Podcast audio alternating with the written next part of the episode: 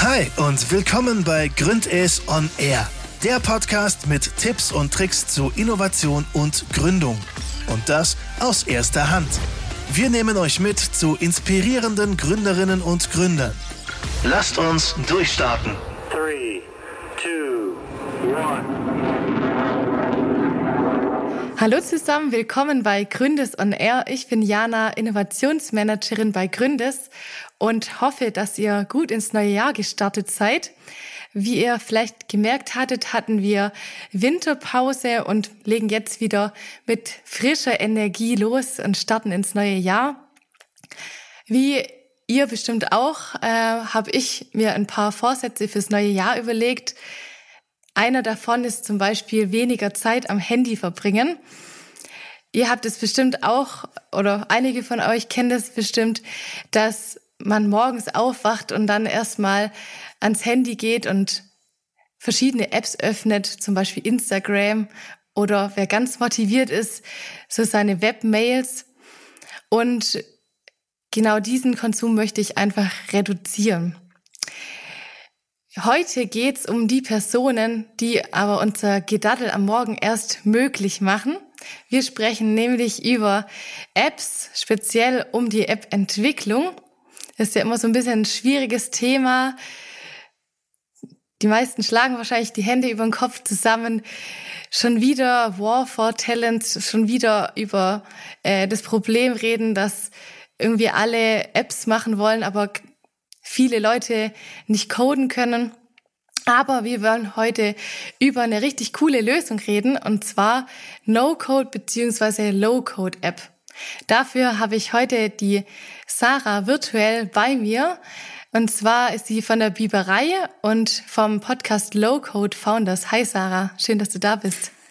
Hallo, danke, dass ich hier sein darf. Und ich habe ein leichtes, schlechtes Gewissen, dass ich für die Dadelei am Morgen sorge. Kein Problem, so, solange äh, ihr coole Apps macht.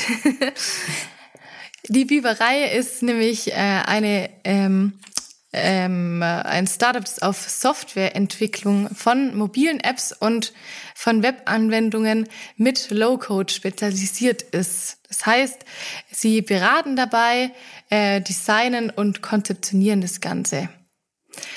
Vielleicht mal ganz kurz am Anfang. Apps und die Biberei, wie passt es zusammen? Was haben Biber mit Softwareentwicklung zu tun, Sarah? Ja, ist eine gute Frage. Ähm, ich hole mal ein bisschen aus, um da mehr Kontext zu geben. Ähm, also ich habe mich schon sehr, sehr lang mit der ähm, Entwicklung von äh, Apps oder auch Webapplikationen beschäftigt. Ich bin studierte Wirtschaftsinformatikerin. Äh, das heißt, ich mochte Coden, äh, deswegen habe ich das auch alles studiert. Das hat mir schon immer Spaß gemacht. Und ich habe das dann auch sehr lange im beruflichen Alltag gemacht. Also ich habe ich war lange bei Daimler und habe dort äh, digitale Produkte entwickelt. Ähm, ich war dann bei Hans Grohe, habe ein Software-Team ähm, geleitet, auch im Bereich digitale Produkte, also viel überlegt, wie kann ich Apps bauen, die sich vor allem mit IoT auch beschäftigen.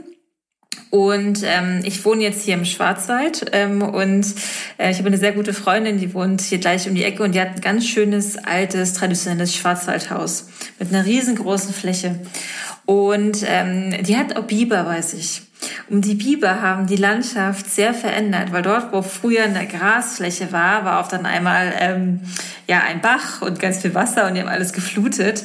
Und ich finde diese Analogie total toll aus zwei Gründen. Das erste ist, wie Biber arbeiten. Biber sind super agile Tiere.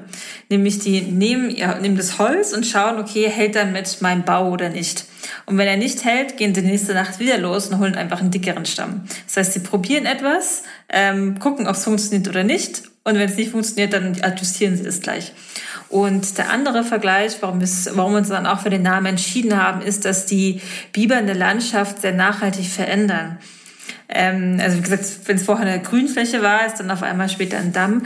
Aber sie machen es eben nachhaltig und wir wollen das auch. Das heißt nachhaltig nicht in Form von der, vom ökologischen, sondern wenn wir jemanden beraten oder für jemanden etwas entwickeln, dann wollen wir, dass die Person das selbstständig nachher weiterführen kann und eben nicht, sondern so eine langfristige Abhängigkeit äh, zu uns ist, wie es ähm, normalerweise in IT äh, öfters mal der Fall ist. Und deswegen haben wir uns Biberei genannt, um einfach diese Lokalität auch zum Schwarzwald und zur Nachhaltigkeit zu zeigen.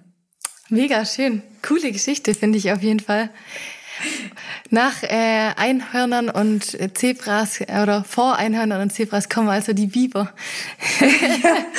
ja, ja. Sollte man mal äh, noch weiter vermarkten. Coole Idee. Und ähm, ihr nutzt, äh, um Webs äh, zu bauen, Low-Code beziehungsweise No-Code. Kannst du mal ganz kurz auch noch erklären, was genau man darunter versteht und wie das funktioniert oder auch der Unterschied ist? Ja, ja. Also wir sind ähm, vielleicht erstmal, wie, warum wir das überhaupt machen. Ne? Also ähm, wie gesagt, wir kommen alle aus IT, wir kommen alle aus dieser aus der Softwareentwicklung und uns wir waren immer extrem genervt.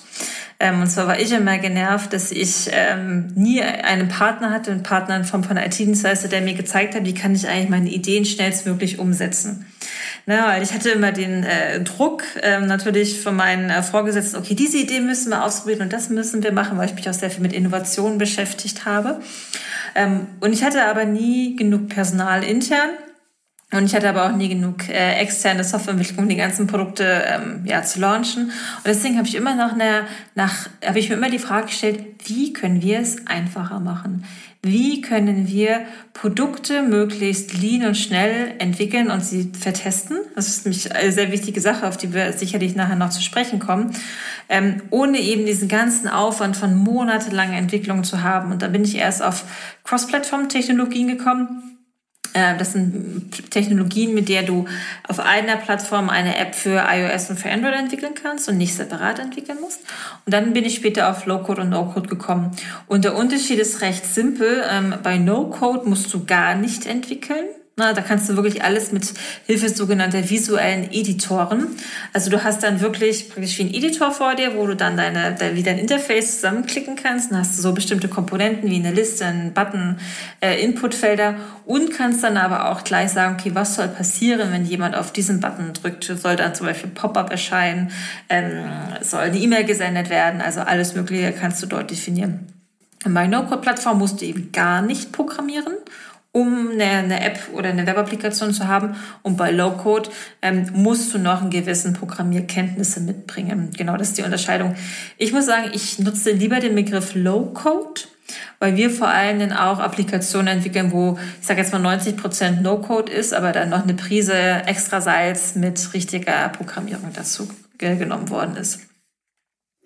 Ja. Okay, Cool.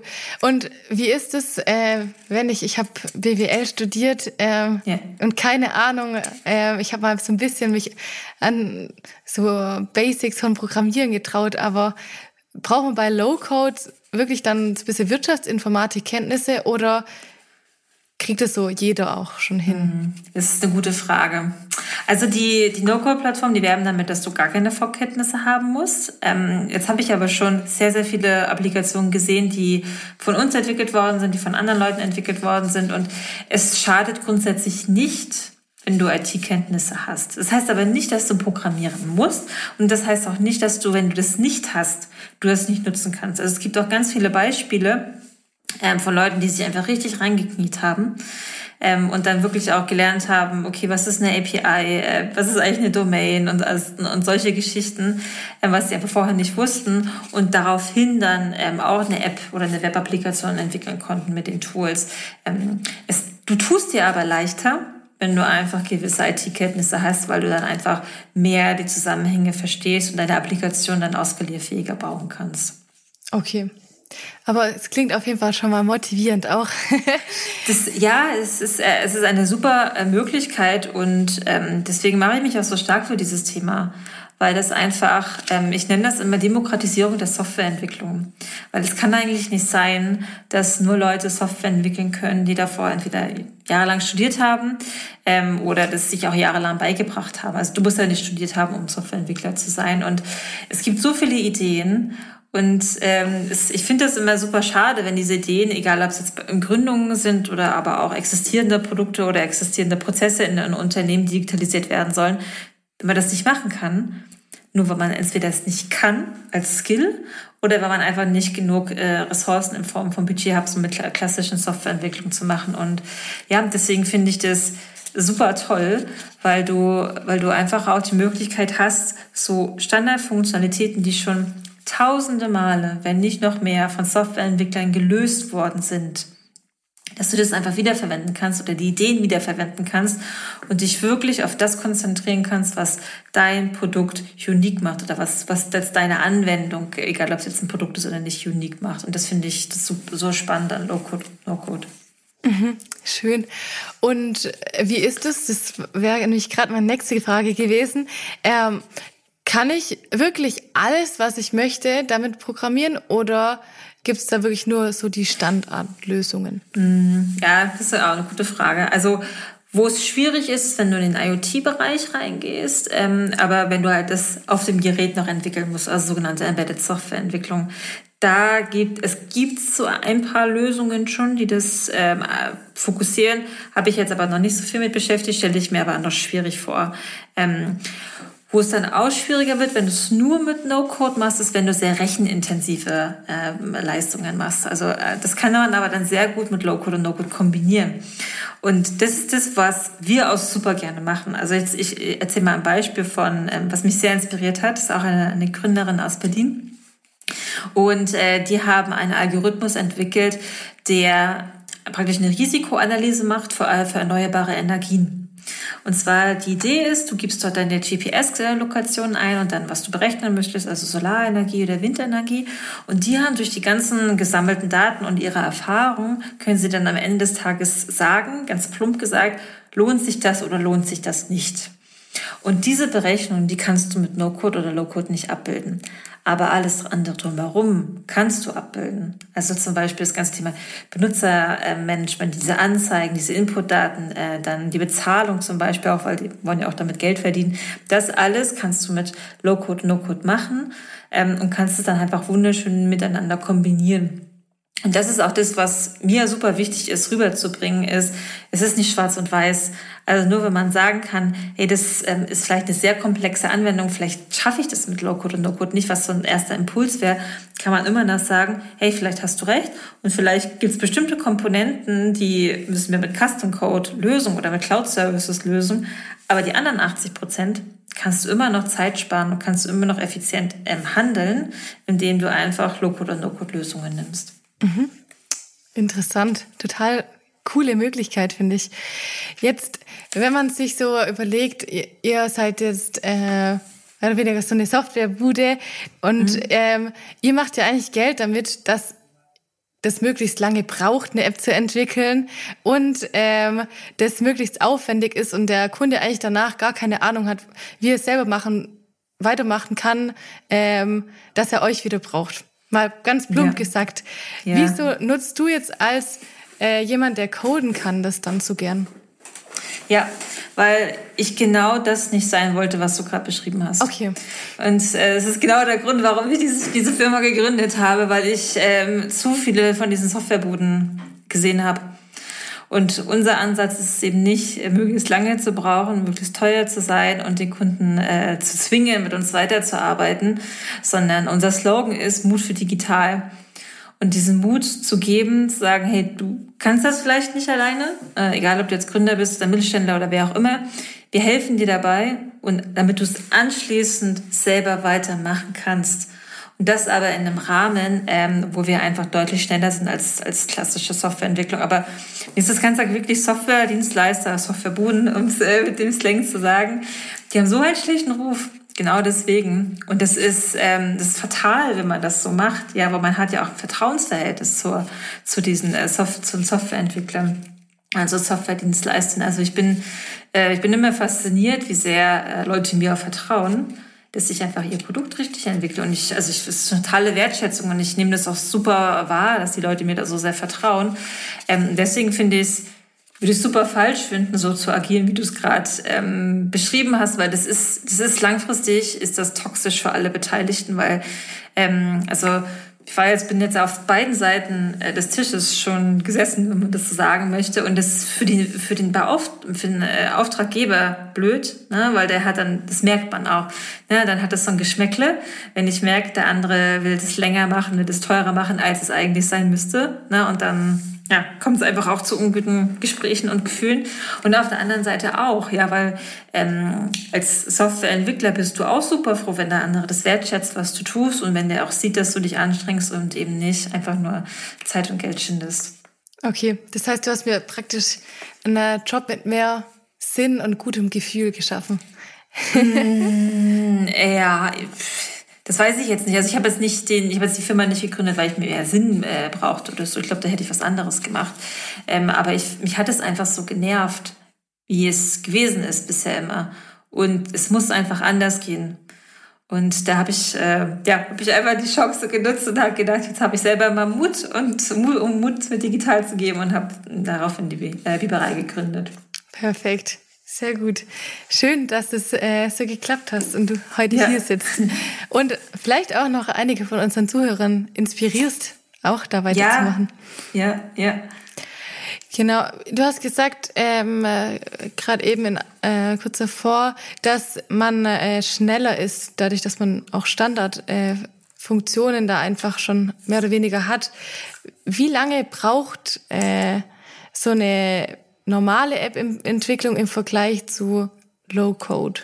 Kann man das so grob ja, mal sagen? Ja, also das ist, glaube ich, die äh, Frage, die ein Softwareentwickler lieber beantworten möchte. Wie lange dauert es denn und wie viel kostet es denn? Weil das ist, das ist ungefähr so, als würdest du einen Architekten fragen, was kostet denn ein Haus? Okay, ja. ja. So. ja Haus? Was, was willst du alles haben? Welche Funktionalitäten willst du alle haben? Also das ist sehr, sehr, sehr schwer abzuschätzen. Ne? Also ähm, und der Vergleich mit Low-Code, also ich habe jetzt keine Studien selber durchgeführt, ähm, aber man, es gibt, es gibt Aussagen, die sagen, du bist siebenmal schneller. Das halte ich für etwas übertrieben. Äh, deswegen sage ich, glaube ich, so zwei, dreimal bist du schon deutlich schneller. Und wir sehen das aber auch. Also wenn man mal überlegt, wir machen das, äh, wir haben es letztes Jahr zu zweit gemacht und wir haben zehn Softwareprojekte umgesetzt. Das ist, das ist massiv und das, also sage ich jetzt nicht, weil ich so stolz darauf bin, sondern manchmal, manchmal bin ich selber wirklich auch fasziniert, wie schnell wir das können. Und das liegt nicht nur daran, dass wir so schnell klicken, äh, sondern es liegt einfach daran, dass dir das mit Low-Code, No-Code das einfach ermöglicht, das so viel schneller zu machen, als es früher der Fall war. Weil du zum Beispiel auch dich mit Themen, so Grundlagen, du musst dich nicht mehr mit der Infrastruktur beschäftigen, du musst das nicht erstmal alles aufbauen oder solche Sachen, sondern du kannst wirklich sofort loslegen und äh, für die ähm, diejenigen unter euch, die IT-Erfahrung haben, du kannst nach zwei, drei Tagen einfach etwas deployen und das ist normalerweise es dauert es viel, viel, viel länger mit einer viel größeren Mannschaft an Entwicklern, die du dafür brauchst. Mega cool. Also wahrscheinlich so, was sich so der Normalo als äh, App-Entwicklung vorstellt, das kommt wahrscheinlich normal erst später und bei euch dann gleich. Ja, ja, ja, genau. Du, du musst dich halt, du musst dich halt äh, viel weniger damit beschäftigen mit Dingen, die keinen Wert bringen, mhm. ne, die nicht wertstiftend sind. Äh, und erstmal wirklich die ganze Infrastruktur und alles aufzubauen, sondern kannst halt wirklich direkt dich damit beschäftigen, was wertbringend ist für den, für den, für den Nutzer, für den Kunden, wie für wen auch immer. Ja. Ja. Und wahrscheinlich gerade auch für Anfänger gibt es wahrscheinlich auch weniger Fehler zu machen, oder? Wie ist das? Oh, das würde ich so nicht sagen. Okay. Ähm, also du, äh, du kannst natürlich auch Fehler machen. Du wirst darauf hingewiesen, ähm, zumindest bei den meisten Tools, das ist dann wie so eine rote Leuchte, äh, sagt hier, that's a bug. Äh, so kann das so nicht sein, aber du kannst, du kannst aber auch mit No-Code-Lokaturen kannst du richtig schlechte Anwendungen bauen, also und viele Fehler machen, was ja aber auch normal ist. Ne? Mhm. Ihr nutzt äh, Bubble.io. Ähm, genau. Also würdest du das auch nochmal vielleicht an Leute, die es vielleicht auch können, weiterempfehlen oder? Also wir nutzen Bubble sehr, sehr gerne, ähm, weil Bubble uns die Möglichkeit gibt, eben noch Custom Code hinzuzufügen und Integrationen durchzuführen. Also zum Beispiel das Beispiel, was ich vorhin gesagt habe, äh, mit dem Risk-Analysen von ähm, erneuerbaren Energien, das ist auch mit Bubble und Extras gebaut. Ne, also die meisten unserer Applikationen, die wir gebaut haben, äh, die sind mal mit Bubble und etwas extra noch dazu. Zum Beispiel ein extra Cloud-Service oder ähm, ja, den Algorithmus, von dem ich gesprochen habe, oder Custom Code, den wir dazu selber entwickelt haben. Genau. Okay. Und ähm, wenn jemand jetzt selber coden kann, ein Stück weit, wieso braucht ihr dann noch eine Low-Code-Agentur wie mhm. euch? Das ist auch eine gute Frage. Also wir können ja selber auch coden mhm. ähm, und haben uns dafür, also haben uns für No-Code und Low-Code ähm, haben dafür entschieden, das zu nutzen, nicht weil wir es nicht könnten sonst, sondern weil es einfach viel, viel Zeit, äh, also viel zeitsparender ist, als alles selber runterzucoden. Und du dich einfach mehr damit beschäftigen kannst, okay, was ist denn wirklich der Wert ähm, der Applikation? Weil das, das darf man nicht vergessen, wenn du zum Beispiel, egal ob jetzt eine native App ist oder eine Web-Applikation, dein Nutzer wird den Nutzen wertschätzen, den du damit stiftest und nicht den Programmcode, der dahinter ist. Und am Ende des Tages ist es eh alles der gleiche Programmcode. Ob ich jetzt das selber runter äh, oder ob ich mir Tools nehme, die, die mir dabei helfen. Die Funktionalitäten vom Internet, die Funktionalitäten äh, ja, vom Computersystem sind immer noch gleich. Nur der Weg dahin hat sich verändert. Und deswegen ähm, kann man durchaus sagen, selbst wenn jemand, äh, wenn jetzt zum Beispiel ein Software-Team hast, ein Gründungsteam zum Beispiel, und da ist jemand, der eigentlich programmieren könnte, macht es trotzdem Sinn, dass die Person sich anschaut, okay, gibt es dann andere Tools, die mir helfen, ähm, dass ich nicht alles selber programmieren muss in Form von No-Code oder Low-Code. Okay, und euch dann zum Beispiel einschaltet als Genau, genau. Also wir werden meistens dann eingeschaltet, wenn ähm, die Leute keine Zeit dafür haben. Ne? Mhm. Wenn einfach, ja, du hast ein begrenztes Team und äh, du hast vielleicht niemanden, der sich damit beschäftigen könnte oder du willst es auch nicht. Oder aber auch, du möchtest die Erfahrung haben neben der, neben der eigentlichen Entwicklung, weil das ist immer, ich sage jetzt mal so, dass die, die Entwicklung, das einfach nur zu runter zu programmieren oder fertigzustellen, ist eine Sache drüber nachzudenken, wie so ein Produkt aussehen soll, ist eine komplett andere Sache. Und das, das machen wir auch bei jedem Projekt mit, dass wir halt überlegen, okay, wie kann denn zum Beispiel ein MVP für dich aussehen? Brauchst du diese Funktionalitäten wirklich? Wie kann man das schön lean machen? Wie kann man User Flow schön machen? Wie kann man eine schöne Customer Journey machen, dass einfach das Produkt auch Spaß macht zu nutzen? Ähm, und das ist einfach wirklich den vollen Wert, ähm, dass der volle Wert damit erschaffen werden kann. Also es ist nicht nur ein, ähm, hier ist das äh, Lastenheft, um es mal in einer ganz ähm, äh, ja, altmodischen Sprache zu bringen, bitte programmieren wir das runter. Das ist fast nie der Fall, sondern es ist vielmehr so ein Fall, dass wir ähm, jemandem helfen, das Produkt zu entwickeln äh, und da auch nur unsere eigenen Erfahrungen mit einbringen. Und das, das ist der Grund auch, warum man, also warum man Agenturen oder No-Code-Dienstleister oder wie auch andere Dienstleister behandelt. Weil im Prinzip, du könntest auch das für jedes Softwareentwicklungsunternehmen ähm, sagen. Weil du im Prinzip kannst du dir alles selber beibringen. Also es war äh, 2022 noch nie so einfach, Programmieren zu lernen. Also wenn ich das überlege, ähm, ich habe mich damit beschäftigt, als ich acht war. Ja, als ich acht war, das ist schon sehr, sehr, sehr lange her. Ja. Da habe ich meine ersten Websites entwickelt Ne, und ich kann mich noch dran erinnern, als ich dann so ein bisschen älter wurde, habe ich mich dann auch mit anderen Programmiersprachen beschäftigt, da hatte ich Bücher für. Und auch CD-ROMs und all sowas. Ne? Und ähm, wenn ich jetzt sehe, es gibt so viel Content im Internet, um dir alles Mögliche beizubringen. Und, und gerade beim Programmieren, äh, zum Teil sind die alle kostenfrei. Deswegen, von, von dem Standpunkt her könntest du immer alles selber machen. Die Frage ist halt nur, willst du das? Hast du die Zeit dafür? Und ähm, ja, kannst du das am Ende des Tages auch? Oder willst du lieber die Erfahrungen nehmen, die andere schon in vielen, vielen anderen Projekten gemacht haben? Mhm. Klingt spannend. Es klingt irgendwie so einfach, wenn du so, so darüber redest, aber ich stelle mir das äh, trotzdem irgendwie relativ kompliziert vor. Was braucht man denn, äh, bevor man zu euch kommt? Also kann man jetzt einfach sagen, ich will hier ähm, die nächste App äh, für meinen Wasserkocher bauen oder ähm, und ich habe hier die in die Idee oder muss ja. es noch spezifischer sein wahrscheinlich? Ja, also es wäre gut. Also wir haben alles. Ähm, ich hatte schon, ich wir haben schon am Anfragen, die sind genau so. Äh, oder wir haben aber auch Anfragen, da sind wirklich dann schon ja, Customer Journeys aufgemalt, vielleicht ähm, ja, Screens schon aufgemalt, wie es sein sollte. So vielleicht sogar schon Click-Dummy, das kommt immer so ein bisschen drauf an. Das Wichtigste aber ist nicht zu sagen, ich will eine App da und da dafür haben. Eine App oder eine Web-Applikation am Ende des Tages ist deine, ist eine Technologie, die du verwenden kannst, um etwas umzusetzen. Aber dieses, was willst du umsetzen, ist ja ein, ein Geschäftsmodell eine Beschreibung von dem, was du machen möchtest. Also wenn du jetzt um dein Wasserkocherbeispiel sagen möchtest, dann willst du ja vielleicht ähm, dem User ermöglichen, dass er ganz genau seine Wassertemperatur einstellen kann. Jetzt als Beispiel. Ähm, da überlegst du ja eher, okay, was ist der Wert, den ich dadurch schaffe? Für, und, und ist der Nutzer dann bereit, es zu nutzen? Braucht er das? Löse ich damit irgendwelche Probleme etc. etc. Und erst dann, wenn du das eigentlich alles geklärt hast, überlegst du dir, macht dafür eine App Sinn, ja oder nein?